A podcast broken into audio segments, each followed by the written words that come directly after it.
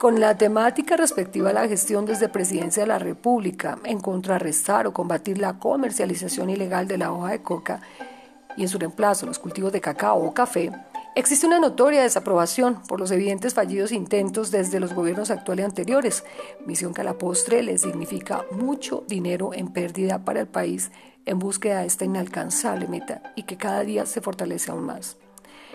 De allí la urgente necesidad de buscar en la probabilidad de otros mecanismos para combatir de raíz por medio de un posible intento en la legalización que pueda contrarrestar esta oscura y triste perspectiva.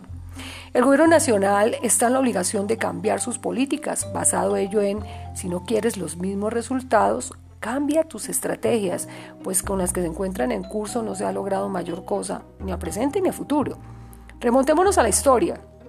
Exactamente un 30 de abril de 1984. Esa fecha, el ministro de Justicia Rodrigo Lara Bonilla fue asesinado por órdenes del cartel de Medellín en cabeza de Pablo Escobar. Para aquel entonces, este figuraba como suplente en la Cámara de Representantes y pues había sido denunciado por la víctima de sus actividades ilícitas.